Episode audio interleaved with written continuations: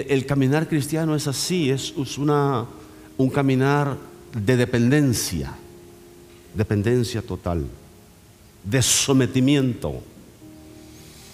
Y los humanos con ese espíritu de independencia que tenemos, no, es que yo voy a probar que yo sí puedo. Deje de probar, porque pronto se va a dar cuenta que no puede. Siempre hay cosas que nos quedamos cortos. Y cuando llega un llamado a nuestras vidas, es también esa, esas dudas, esa inquietud de que no voy a poder. No podré yo estar al frente de esto. Puede ser una clase con los niños, puede ser el trabajar con los jóvenes, puede ser aquí al frente en la alabanza, dirigiendo la alabanza, colaborando con la alabanza.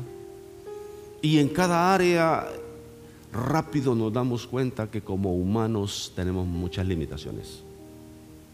Muchas limitaciones.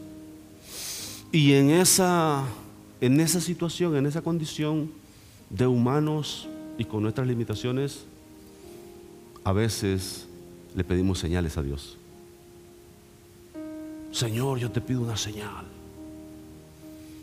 Y, yo quiero, quiero decirle esta mañana que hasta cierto punto eso es normal, eso es un problema de nosotros los humanos. No, no, eh, son pocas las personas en la Biblia, son pocas las personas que no pusieron excusas o que no pidieron señales. Que dijeron, amén, ahí voy, voy a hacer lo que tú me dices. No, fue, fue- fue siempre difícil. Es, es un campo donde es muy amplio, donde no es nada fácil. Y uno dice, pero ¿cómo? ¿Cómo voy a hacer esto? ¿Cómo voy a cumplir con esto? Cuando llega, llega a nuestras vidas un llamado al pastorado, un llamado a un ministerio, déjeme decirle, eso lo hace temblar a uno, eso lo hace estremecerse y dice uno, pero ¿cómo? No tengo la capacidad, no sé hablar en público, no sé hacer esto. Y, así vemos a Jeremías hablando de esa manera. Dice, aquí yo soy un niño, dice. Era muy jovencito él cuando le llega esa palabra de llamamientos. Yo soy un niño y, y no podré. Y Dios le dice, no digas que, eres un niño, dice, porque a donde quiera que yo te mande, tú irás. Y lo que yo te diga que harás, eso harás. Y aquel muchacho que comenzó así, con esas inseguridades, Dios lo usó poderosamente en un tiempo de decadencia espiritual. Entonces, e- es, es, es normal. Y, quiero decirle lo siguiente, Dios no se asusta de nuestras dudas. Dios no se asusta con nuestras preguntas. Puede hacerle preguntas a Él. Dios no se asusta cuando decimos, Señor, no me alcanza la fe. Él no se asusta con eso. Podemos preguntarle, podemos decirle, ayúdame Señor porque esto no lo entiendo. No sé cómo voy a hacer esto, no sé cómo voy a lograr esto. ¿Y sabes qué? Dios te va a sorprender. Porque se toma el tiempo para hacer los detalles. Exactamente a veces las señales que le pediste. Ahora, no vaya a querer vivir toda la vida pidiendo señales. Este, este es un proceso. Este es un proceso. Llega el momento en que tienes que enfrentar al enemigo y derrotarlo en el nombre de Jesús. Llega el momento en que te tienes que parar y decir, ya basta. Vamos a conquistar el territorio, vamos a avanzar, vamos a hacer lo que Dios dijo que tenemos que hacer. Sí, aclaro ese punto para que no, no se vaya a pasar la vida ahí pidiendo señales y se le olvide cumplir el llamado y el propósito que Dios tiene para su vida. Gedeón empieza a pedir señales. empieza a pedir, este, dice esta palabra, verso 36 al 40, leemos la palabra en jueces, jueces capítulo 6, vamos a leer estos cuantos versículos. Y ahí comenzamos esta mañana con la palabra. Leemos la palabra en el nombre del Padre, del Hijo y del Espíritu Santo. Gedeón dijo a Dios, si has de salvar a Israel por mi mano, como has dicho, he aquí que yo pondré un vellón de lana en la era. Y si el rocío estuviere en el vellón solamente, quedando seca toda la otra tierra, entonces entenderé que salvarás a Israel por mi mano, como lo has dicho. Y aconteció así, que cuando se levantó de mañana exprimió el vellón y sacó de él, del rocío, un tazón lleno de agua. La segunda, mas Gedeón dijo a Dios, no se enciendas tu ira contra mí si aún hablare otra vez. Solamente probaré ahora otra vez con el vellón te ruego que solamente el vellón quede seco y el rocío sobre la tierra. Y aquella noche lo hizo Dios así. Todo el vellón quedó seco, en toda la tierra hubo rocío.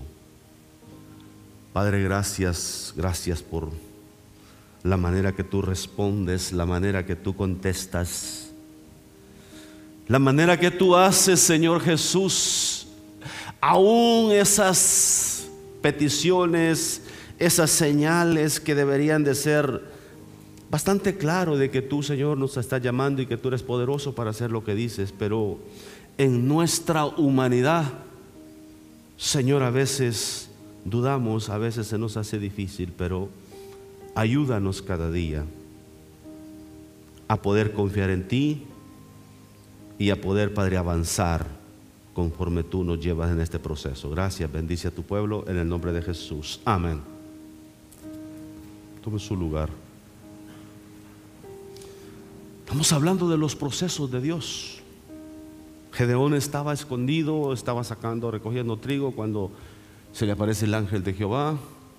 Y ahí comienza todo el proceso de, de un llamado que Dios tenía sobre Gedeón para poder liberar al pueblo de, del cautiverio, de ser oprimidos por los madianitas. Por siete años habían estado siendo oprimidos, siete años. Bueno, cuando comparamos con 430 años en Egipto, cuando comparamos con 70 años en Babilonia, cuando comparamos, ¿verdad?, toda una vida en algún otro lugar ahí en cautiverio, decimos siete años no son nada. Pero trátele usted de estar siete años en una pobreza extrema. Trátele usted de pasar, de pasar siete años, si, ya con dos años de esta pandemia, ¿verdad? Que ha estado molestando ahí, que todavía en muchos lugares le ponen tantas restricciones y le dicen a uno tantas cosas, ya uno está hastiado de todo eso. Ya uno dice, bueno, si, va a venir al hospital, dice, y le van a hacer este procedimiento, tiene que, si no está vacunado, con todas las vacunas que le ponen, este, entonces tiene que traer el test y tiene que andar uno detrás de cada cosa para cualquier procedimiento, cualquier cosa. Y ya como que desespera. Dos añitos, hermano. Dos añitos vamos a cumplir con esta pandemia. ¿Se imagina siete años? Ahora le voy a poner otro, otro, otro punto más extremo. Siete años en la cárcel. No es nada, ¿verdad? Son más quince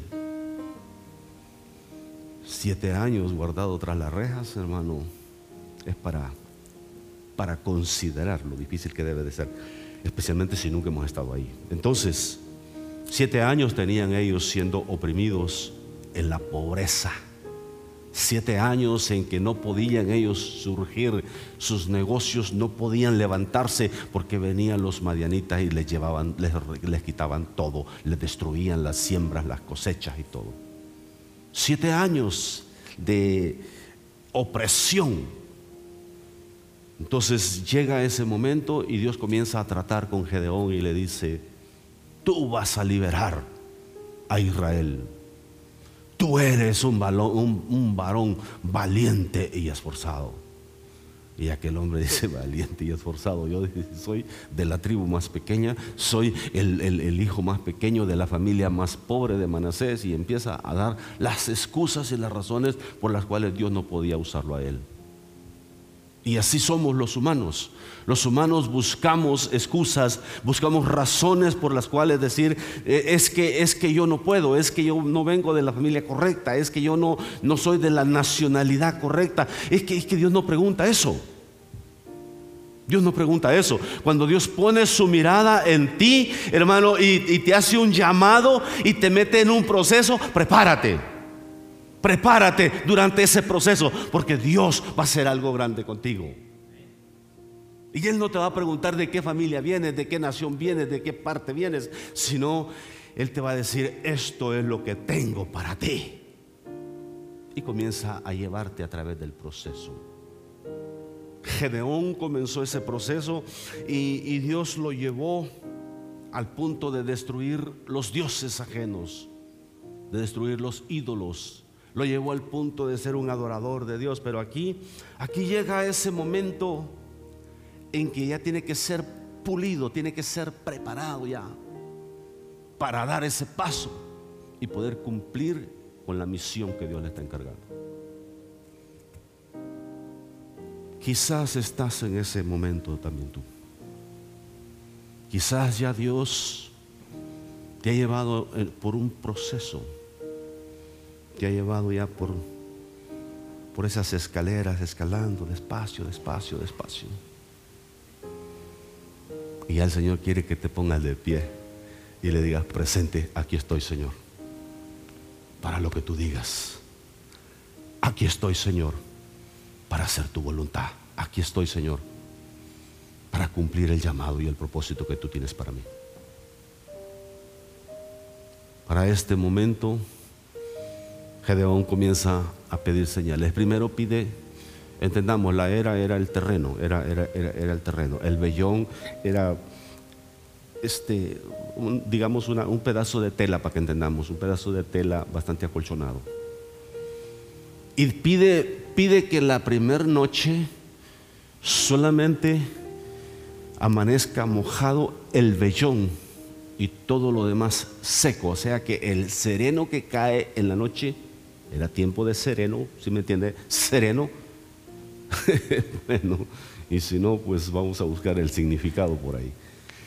esa, esa, poquita agua que cae en la noche. Entonces, dice, todo eso este, nomás debe de caer en el vellón, pero en el resto de la tierra no debe de caer nada. Imposible para nuestra capacidad humana, imposible hacer eso en nuestra manera de verlo humanamente. Eso es imposible. Cuando el sereno cae, cae sobre todo.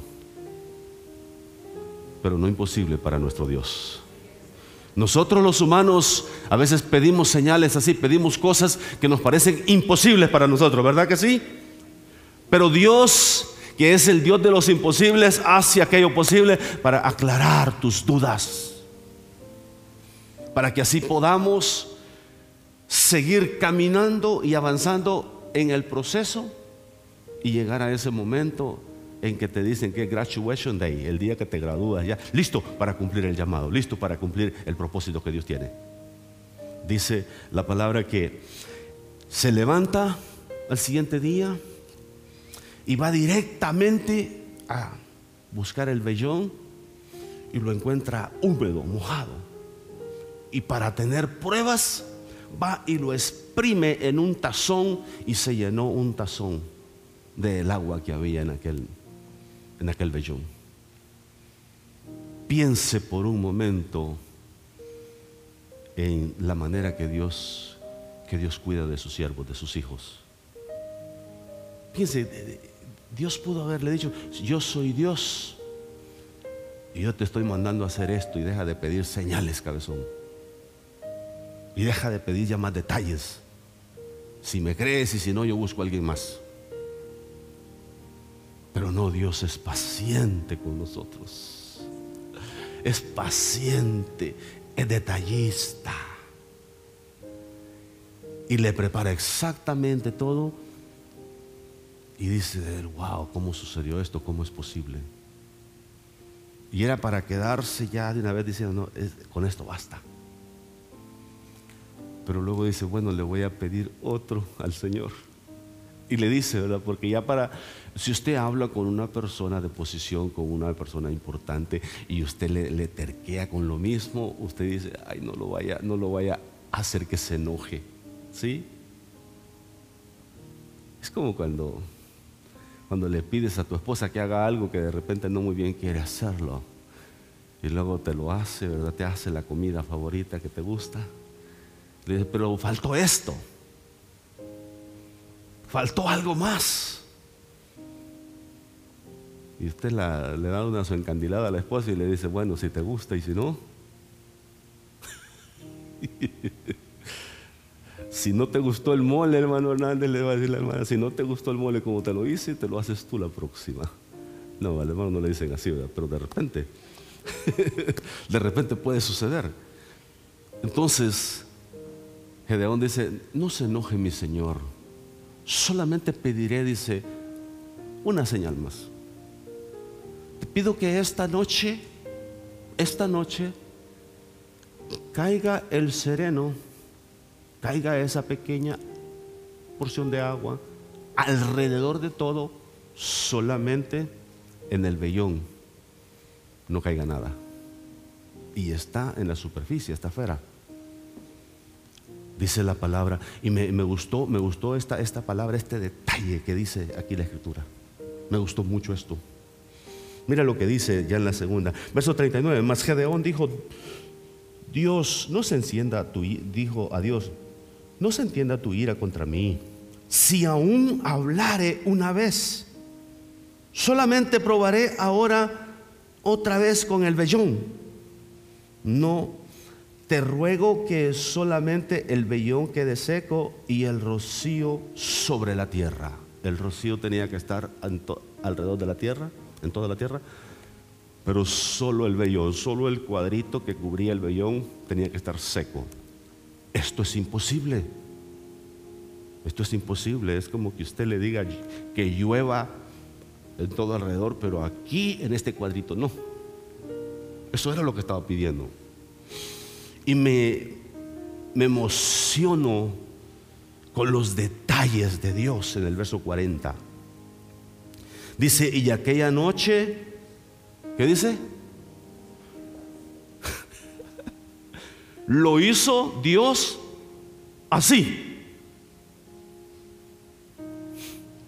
yo, le, yo le puse el cuidado, el cuidado de Dios por sus siervos. E, e, esa respuesta. Digo yo, wow, Dios, entonces tú, tú eres tan detallista así. Tú eres tan específico. Tú haces las cosas de esa manera.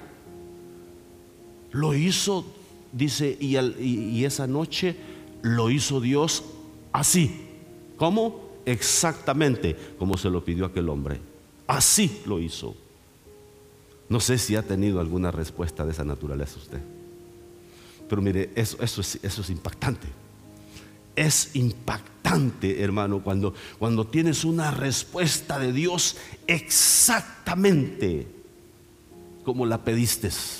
Exactamente, con lujo de detalles. Solo Dios puede hacer eso, solo nuestro Dios puede hacer eso, tener, tener misericordia y paciencia, porque esto, esto es más que todo esa paciencia, hermano. Los milagros y las maravillas para Dios eso es, eso es, eso es lo que Él hace, eso es lo que Él hace. Pero el ponerle atención a un humano y hacer exactamente el detalle que le está pidiendo, eso, eso impacta mi vida. Y dice la palabra, y, aquella noche lo hizo Dios así. Lo hizo Dios así. Solo el vellón quedó seco y toda la tierra hubo rocío. Mira, en este caminar te vas a encontrar con momentos en que necesitas que Dios te dé una respuesta. Yo les digo a, los, a las jovencitas, a los jovencitos, cuando tengo la oportunidad de hablar con ellos, jóvenes, respecto a, a la persona con la que se van a casar, no se pueden equivocar. No se pueden equivocar. No se pueden dar el lujo de decir si funciona bueno y si no. Porque el matrimonio no es un experimento. El matrimonio es para toda la vida. ¿Ah, ¿Alguien me escuchó? Los que estamos casados dicen, ya después de 30 años y todavía me dice eso. es para toda la vida. Mi princesa, si te atreves, eso es para toda la vida. Quién sabe si el talibán aguante. es para toda la vida. Y algunos no se mueren rápido. Pues sí, pues sí, porque a veces dice la única chance tengo que se que se me muera el cliente, pero si no se le muere, lo va a tener que aguantar 33 años con mi amada. Ha sido una bendición, hermano ¿De ¿Cuántos usted? Ándale, ya ve. Que aguante, ¿verdad? A ver. 33, 35, 40, dice. Y faltan veintitantos todavía o treinta y tantos. y, y es ahí donde dice, por eso, por eso jovencitos, no, me quiero desviar del punto que estaba enfatizando, no se pueden equivocar. Porque con la persona que escoges para casarte, con esa vas a tomar todas las decisiones del resto de tu vida. Hablen desde antes cuántos hijos quieren tener, cuántos les gustaría tener. Porque si no tiene cuidado, eso llega cada nueve meses, hermano, cada año.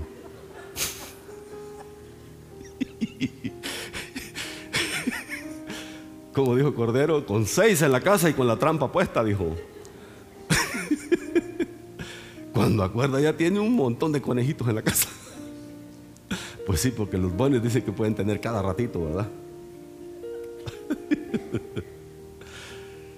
Pónganse de acuerdo. Pónganse de acuerdo. Si van a, a vivir rentando toda la vida o van a planificar y comprar una casita. Pónganse de acuerdo. Todos esos detalles son importantes. Porque si, si, te vas a casar con un vago por ahí, jovencita, un vago, oh, es que cookies los so good looking. por favor.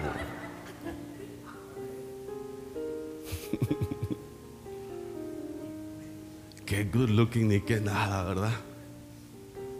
Por ahí hacía una broma a alguien el otro día que se imagina ahí el papá de la niña diciéndole a la niña, pero mi hija, ¿qué le viste al barbón este? ¿Qué le viste a este cara de delincuente? Y le dice la hija, ay pa, si estoy, estoy igualita que mi mamá. Pero ¿cómo así? Mi mamá se fijó en ti. Oh Dios. Qué duro está eso. Que llegue esa clase de revelación a la hora de quererle dar consejo. No. Dios nos libre, ¿verdad?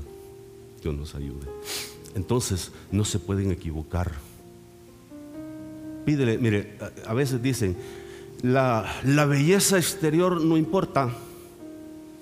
Y yo entiendo que, de repente se marchita un poco la, belleza, se, nos, a veces nos desbordamos, a veces nos desfiguramos un poco.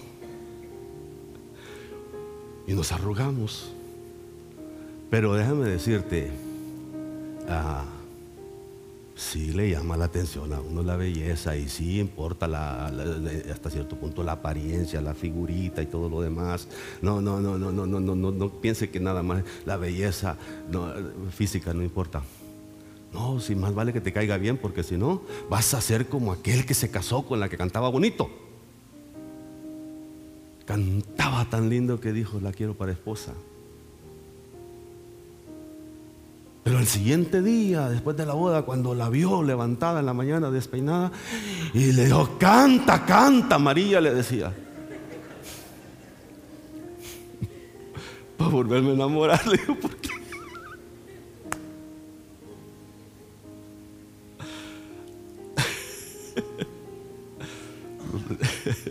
Así que, jovencitos, pónganse listos. Esto no es como ir al mercado y, ir a escoger fruta ahí o ir a escoger algún, algún uh, souvenir, algún recuerdito. No. La esposa que escoges es para toda la vida. Con ella vas a, con ella vas a salir de vacaciones. Y si es una, hay una palabra que usan en inglés, neki, neki wife. Alguien que que sabe bien el inglés, que me, que me diga qué significa neggy, neggy wife. ¿Alguien rápidamente? Es alguien que siempre le está picando, llenando el morralito ahí, echándole. Siempre negativa, siempre molestando, siempre fastidiando, siempre... Vas viajando y, y dice, y es que hasta el camino se te hace más largo.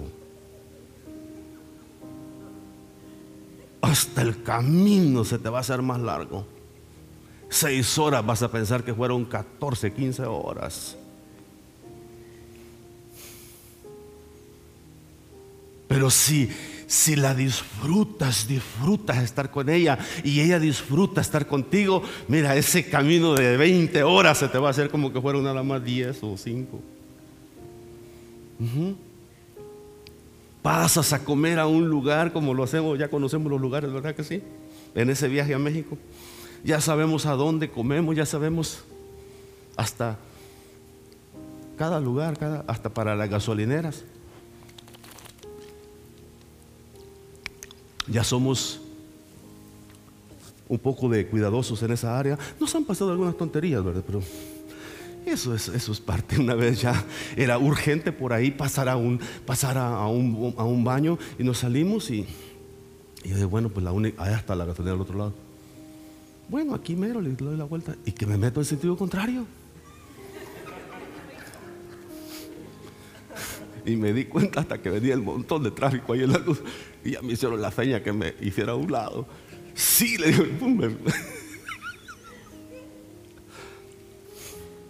Cositas que pasan, ¿verdad, Cristian? ¿Te acuerdas cuando te llevaba los buzones? Cuando andaba aprendiendo a manejar, arrancaba buzones, troncos de árbol, todo. Por eso la pichirila la andaba dejando por allá embarrada.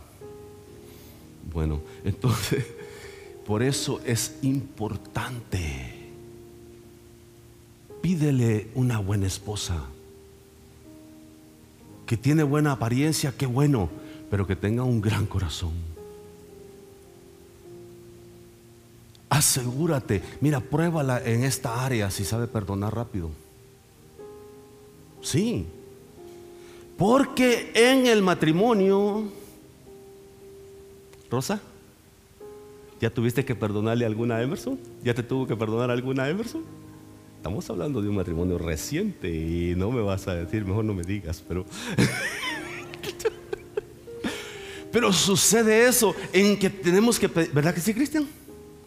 Tienes que pedirle perdón cada rato. Porque a veces somos muy expresivos, o sea, hablamos más de la cuenta.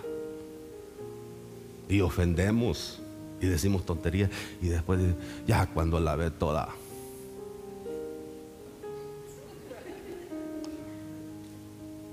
ya bien dicen allá en mi tierra bien empurrada. Y diciendo, ¿qué le pasó? ¿Le, dieron café amargo? ¿Qué le dieron? Y, y entonces, entonces te das cuenta, ahí te das cuenta, si, si la, o sea, la muchacha, Danielito, cuando empiezas a salir, tienes que darte cuenta si la muchacha te perdona fácilmente. No vayas a ir a hacer una tontería grande, ¿verdad? Pero, bueno, sin planificarlo uno hace tonterías. Y entonces, a ver qué tan rápido te perdonan. Y a ver qué tan rápido tú también perdonas. Porque esto funciona both ways. ¿Sí? Y una, una wife, una, una- mujer de esas que... ah, ¿ah? No, ¿es- ¿eso significa negativo? No, no, dicen neggy, neggy, es- es- es- están hablando de, de algo más, ¿no? Naggy, naggy. Bueno, mire, eh, eh, entendamos que mi, mi inglés lo estoy aprendiendo todavía. ok, ¿qué significa? ¿Qué significa naggy, naggy wife? Renegadora. Nada de eso, ¿verdad, Leo?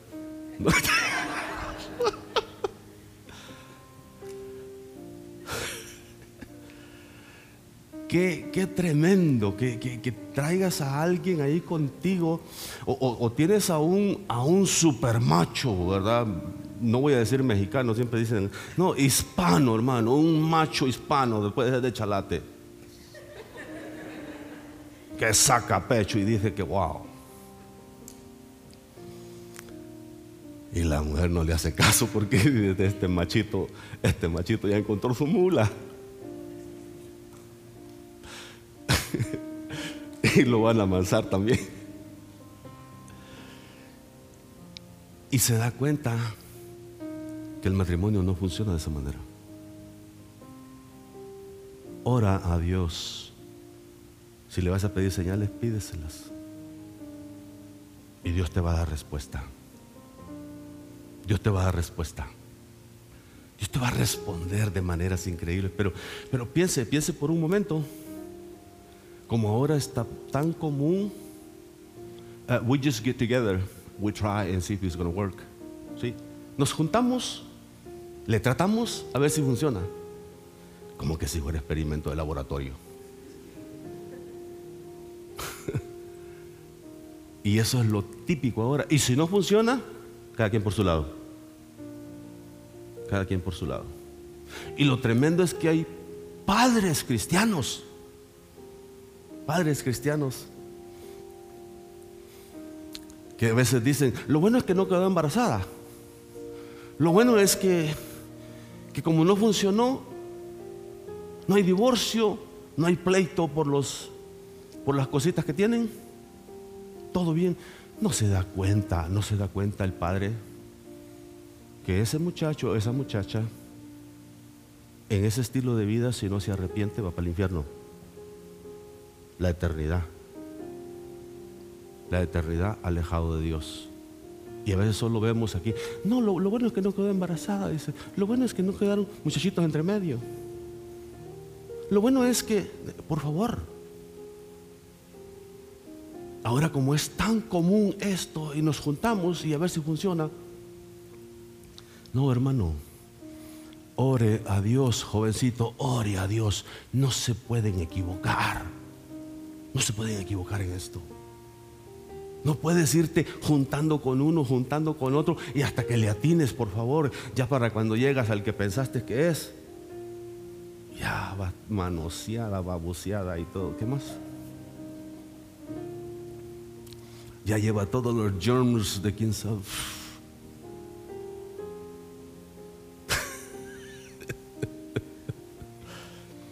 Dios nos ayude.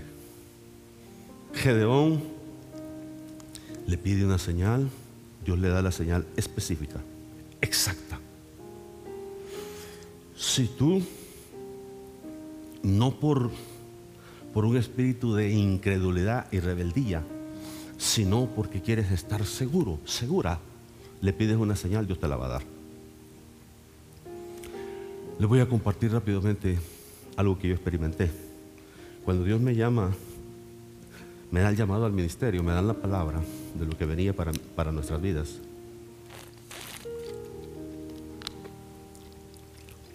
Mi esposa dice, si hubiera sabido que ibas a ser pastor, no me caso contigo. Bueno, ahora ya está en el burro, hay que jinetearlo, ¿verdad? Ya estamos montados en esto, hay que jinetearlo. Porque le tenía miedo al ministerio, pero ahora mire, ha sido una mujer aguantadora y haya estado con ese, brindando ese apoyo y estando ahí para, para nosotros como familia en todo este tiempo. Dios ha sido maravilloso. Pero una vez escuchaba a un predicador muy, muy, muy reconocido, cuando Dios lo llama al ministerio, él le pidió ciertas señales a Dios. Si tú me has llamado, yo quiero que hagas esto. Habiendo escuchado a él, todavía no ha tomado el pastorado, todavía no pasaban esas cosas, pero me habían ungido y me habían dado una palabra. Y entonces dije yo, ¿qué, qué es lo que va a pasar? Y una vez en México, en uno de esos viajes allí donde los sueros, cuando las noches están oscuras, está el cielo estrellado, estrellado, bien bonito, bien. Me recordé lo que había hecho este predicador. Y le digo, Dios, si es así como tú has dicho, si tú me has llamado, quiero que muevas una estrella ahorita allá arriba, en el cielo, que se mueva una estrella en este momento. Se movió, así rápidamente. Digo, bueno, wow. Me quedé ahí. Entendamos, no estoy pidiendo señales de estrella, porque eso, eso puede ser perjuicioso también, sino le estoy pidiendo una señal a Dios. Bueno, digo, tal vez fue coincidencia. Bajó para abajo. Quiero que muevas una para arriba. Y lo hace el Señor. Wow. Y me quedé sorprendido la manera que Dios me respondía, la manera que Dios contestaba. Y decía, wow, Señor. Entonces esto es en serio hay que tomar las cosas en serio. Dios, Dios hace cosas increíbles, hermano, para disipar nuestras dudas y para que caminemos en esa seguridad, en esa confianza de que Dios está con nosotros. Amén. Observa lo siguiente. En el próximo capítulo hay un registro muy interesante que a mí me sorprende el cuidado de Dios.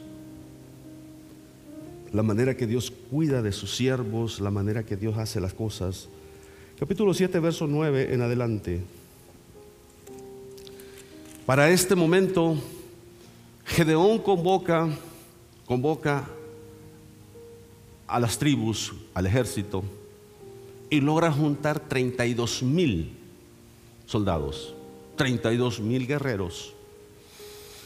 Pero ya para este momento Dios le ha desbaratado todo ese ejército y le dice, mira, son demasiados hombres los que llevas. Si yo les doy la victoria a todos ustedes así, no sea que diga Israel por nuestra por nuestro poder militar, por nuestra capacidad como guerreros, Dios nos dio la libertad. Dice, diles para mañana, dice que todo el que tenga miedo, todo el que sienta cierto temor, que agarre sus maletas y se vaya para su casa el día de mañana. Es increíble los resultados que tiene ahí. Dice la palabra que le dijo a los 32 mil estas palabras y al siguiente día se fueron 22 mil. O sea que, hermano, muchos de los que llevan a la guerra los llevan, como dicen, a la fuercecita los llevan porque tienen que ir y, los están ahí puchando. 22 mil se fueron para su casa cuando le dieron la salida, así de esa forma. Dios le dice, todavía son muchos. Todavía, se quedó con 10 mil, todavía son muchos. Para mañana, dice, los voy a probar en este arroyo. Y llévalos al arroyo y fíjate cómo toman agua. Cuando la palabra dice que, que los que toman como perro, está diciendo, mire, el, perro, si, usted lo ha visto, si usted lo ha observado, es, es, una manera muy específica, muy clara, la forma que ellos se arriman y nunca bajan la guardia, sino que con la lengua atraen el agua, así, y toman de esa manera. Eso es lo que le está diciendo. Todo aquel soldado que como perro, dice, no que sacaba la lengua, sino que con la mano, sin bajar la guardia, siempre vigilante, trae el agua a su, a su boca. Dice, eso me los pone esa parte. Y todos los que se agacharon a tomar agua, mándalos para su casa. Solo 300. Solo 300 pasaron la prueba.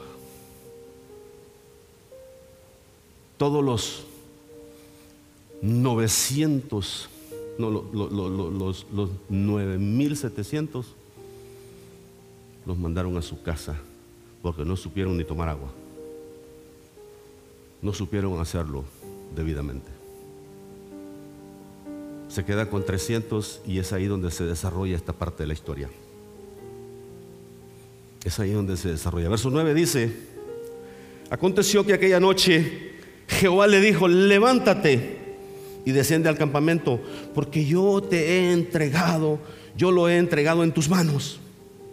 Y si tienes temor de descender, baja tú con fura tu criado al campamento y oirás lo que hablan y entonces tus manos se esforzarán y descenderás al campamento y él descendió. Fura su criado hasta con, con fura su criado hasta los puestos avanzados de la gente armada que estaban en el campamento. Y los madianitas y amalecitas y los hijos del oriente estaban tendidos en el valle, como langostas en multitud, y sus camellos eran innumerables como la arena que está a la ribera del mar en multitud. Cuando llegó Gedeón, he aquí que un hombre estaba sentado, estaba contando a su compañero en sueño, un sueño, diciendo, he aquí yo soñé un sueño Veía un pan de cebada, dice que rodaba hasta el campamento de Madián y llegó a la tienda y la golpeó de tal manera que cayó y la trastornó de arriba abajo y la tienda cayó. Y su compañero respondió, observa, hasta aquí es solo un sueño, hasta aquí es un sueño de los enemigos de Israel.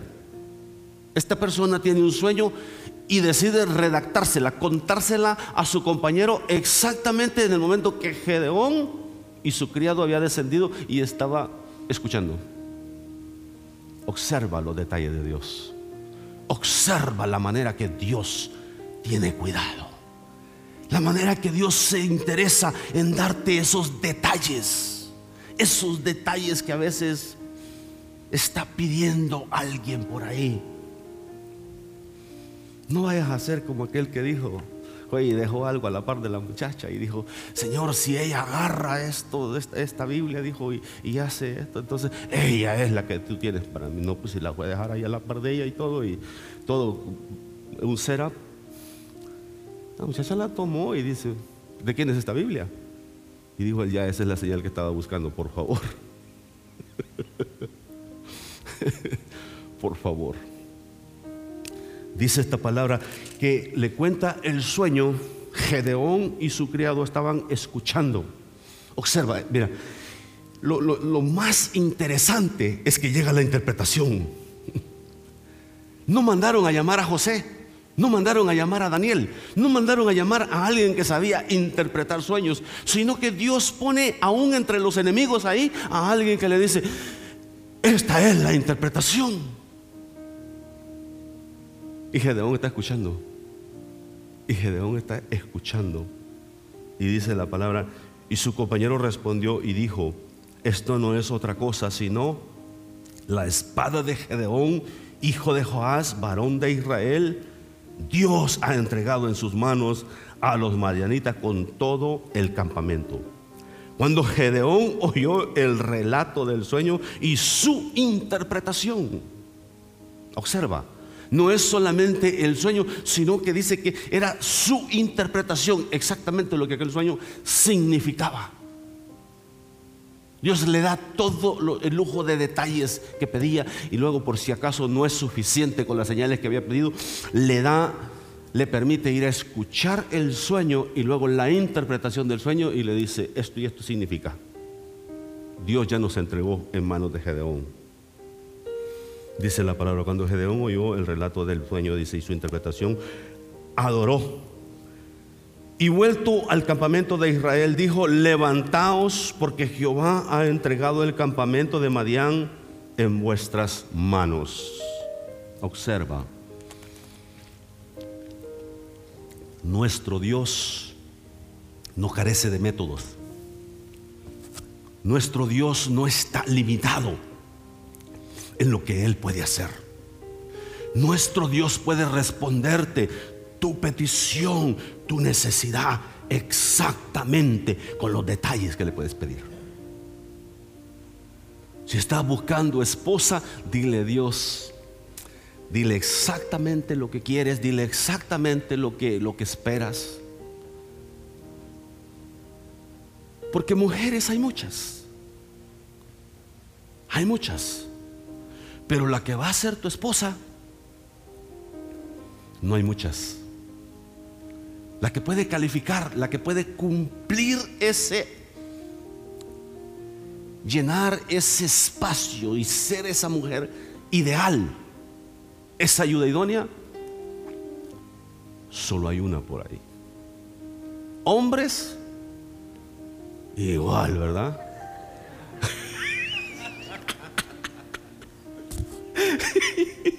Es que dije que mujeres hay muchas, dijo, me desquito, dijo la hermana.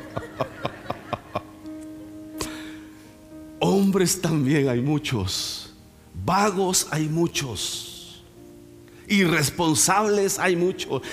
muchachos que no quieren estudiar, hay muchos. Que no quieren trabajar, hay muchos. Dormilones que se levantan a las 11, hay muchos. De esos que no quieren venir a la iglesia, pero quieren una buena cristiana por esposa. ¿Y para qué? ¿Para echarla a perder? ¿Para echarla a perder la quiere? Pues sí, porque no quiere congregarse, pero dice Dios, pues para casarme yo sí quiero una buena cristiana. ¿Para qué? ¿Para alejarla? ¿Para desconectarla? De la misma manera, viceversa, ¿verdad? Sí, la mujer dice, no, para casarme yo sí quiero un buen hombre, alguien que me trate bien, que me respete, que no sé qué. ¿Y dónde lo anda buscando? En los bailes. ¿Y dónde lo está buscando? Allá donde puro vago puro delincuente, puro, puro bueno para nada. Pero si le pides a Dios con diligencia, Dios te va a dar el sueño y hasta la interpretación. Dios te va a decir exactamente. Y te dice, wow. Gedeón se queda sorprendido y dice, y esta es la interpretación, dice, y comienza a decir, esto no es nada más que esto y esto y esto. Da todos los detalles. Y dice, no hay duda que Dios ha entregado al campamento de Gedeón y a todos nosotros en manos de todo el campamento de los madianitas en manos de Gedeón. Y eso era como para que estos tipos salieran corriendo en ese momento a ver si escapaban por su vida. Y Gedeón dice, Dios ha entregado el campamento en nuestras manos. Vamos porque ya están derrotados. Ya Dios quiere darte respuestas específicas. Dios quiere responderte. Dios, mire, yo, eh, eh, el punto más importante de esta enseñanza es el siguiente, que a pesar de las dudas de Gedeón, a pesar de las señales, a pesar de todo lo que pedía, Dios lo terminó usando. Dios lo terminó usando. ¿Qué significa eso? que a pesar de nuestras insuficiencias, de nuestras incapacidades, de nuestra falta de fe, de nuestras limitaciones, a pesar de todo, si nos sometemos al proceso, si entramos en ese proceso, Dios nos va a usar. Dios nos va a usar. Usted, usted no me escuchó. Usted no me escuchó. Dios lo quiere usar a usted. Dios quiere usar a cada uno de nosotros. Nos quiere usar aún con nuestras deficiencias. A Gedeón lo usó. Moisés, yo estaba viendo la historia de Moisés. Dice la palabra que cuando, cuando lo llama Dios, él comienza a dar excusas. Dice, no me creerán. Y Dios le dice, mira, ¿qué tienes en tu mano? Esta vara, tírala a la tierra. La tira a la tierra y se vuelve, se vuelve serpiente. Y dice que lo perseguía a Moisés. Después le dice, extiende tu mano y tómala de la cola. Lo toma y se vuelve vara de nuevo. Dice, ahí va una de las señales que vas a necesitar. Ahora mete tu mano, dice, bajo, bajo tu muslo. La mete, ahora sácala. La saca y está llena de lepra. En ese tiempo esa enfermedad era, te declaraban inmundo y te echaban fuera. Era terrible esa enfermedad, no había cura. Ahora le dicen, mete tu mano de regreso. La mete, ahora sácala y sale limpia. Parte de las señales que Dios le da a Moisés. Y Moisés comienza a decir, pero es que yo no sé hablar, he sido medio tartamudo. Dice, yo no tengo esa facilidad para hablar en público. Y Dios le dice, ¿me estás diciendo a mí? Yo que di la lengua, yo que puedo hacer hablar al mudo, yo que puedo hacer todo esto, ¿me estás diciendo a mí? A veces así somos, le vamos con excusas a ese Dios todopoderoso y yo creo Dios se ríe de nosotros y dice, pobrecito, no ha entendido quién soy yo. Pobrecito, no se ha dado cuenta lo que yo puedo hacer. Y a veces así nos acercamos a Él. Pero ¿sabes qué? Aún así, con tus debilidades, con mis debilidades, con todas nuestras flaquezas, Dios nos puede usar, Dios nos está usando, Dios nos va a usar para su gloria. Atrévete a creerle. Atrévete a acercarte a Él. Atrévete a decirle, sí Señor, yo te creo. Sí Señor, voy a caminar en fe. Sí Señor, yo sé que tú puedes hacerlo. Y vas a empezar a caminar en lo sobrenatural. Vas a empezar a ver cosas que nunca has visto. Y vas a decir, wow, nunca pensé llegar a este, a este nivel. Bueno, Dios te va a llevar aún más allá. Porque nuestro Dios es un Dios de imposibles. Nuestro Dios es un Dios que, que capacita aún aquel que no tiene la, la esperanza. Dios lo levanta y lo capacita. Y hace cosas grandes. Así que cualquier duda, tráela delante del Señor. Él va a disipar todas esas dudas. Cualquier situación que estás pasando, acércate a Él. Acércate a Él esta mañana, este día acércate a Él. Acércate a Él con tus con tus preguntas. A Él no lo sorprende, a Él no lo asustan tus preguntas. Él tiene respuesta para todo, Él sabe todo. Él te puede dar respuesta. Quizá Quizá una de las situaciones que estés viviendo, pasen los músicos, es la siguiente. Cuando comenzamos en este caminar, ah, yo me preguntaba, cuando comencé, decía, wow, bueno, pues acepto a Cristo, me entrego a Cristo y todos mis pecados son perdonados. Pero ¿qué si vuelvo a pecar? Pues si, si ese fuera el caso, pues entonces tendría que estar alguien con la pistola ahí, ¿verdad? Tan pronto se entrega a Cristo, dale un tiro para que no vuelva a pecar. Y así ya no vuelve. Entonces, pero es porque no conoce las escrituras uno. No conoce las escrituras. Cristo murió por nuestros pecados, los que ya cometimos por los que seguimos cometiendo, por su gran misericordia. Ahora, esto no es una licencia para que usted vaya y diga, ah, no, pues el pastor dijo, y vamos a darle vuelo a la hilacha por ahí. No, no, no, no. Cuidado. Hay que apartarnos del pecado. Pero aún en esa, en, esas, en esa situación, en esa condición, le fallamos a Dios, nos equivocamos. Y su palabra dice, hijitos míos, estas cosas os escribo para que no pequéis. Pero si alguno hubiere pecado, abogado tenemos para con el Padre a Jesucristo el justo.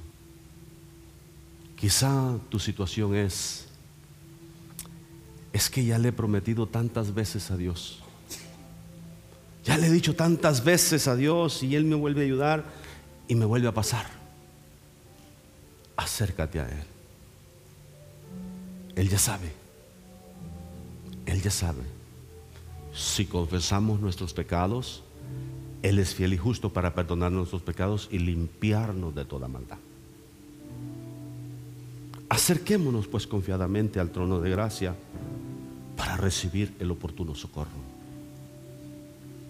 Quizás tú digas que yo no, yo no sé si he sido perdonado. Su palabra dice que si los confesamos, y aceptamos el sacrificio que Jesús hizo en la cruz del Calvario por nosotros, que fue a favor nuestro, en mi lugar, Él es fiel y justo para perdonar nuestros pecados y limpiarnos de toda maldad. Él quiere perdonarte esta mañana. Él quiere otorgarte el perdón. Él quiere darte salvación. Inclina tu rostro, inclina tu rostro esta mañana. Gracias, Padre. Gracias, Jesús. Gracias por todo.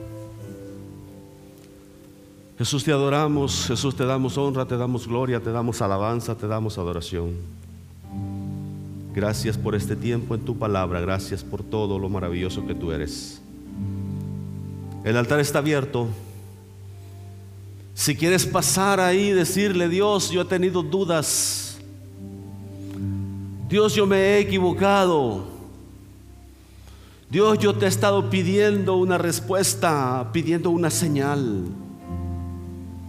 Sabe, yo tengo ahorita una, una petición muy grande delante de Dios. Siempre tengo peticiones, pero esta es muy importante. Y estoy pidiéndole respuesta a Dios. Y yo sé que Él me va a responder. Me va a responder con un sí, o un no. Y yo estoy dispuesto a aceptar cualquiera de esas dos cosas. Quizás tú estás en esa condición también. Pasa a este lugar y dile Dios.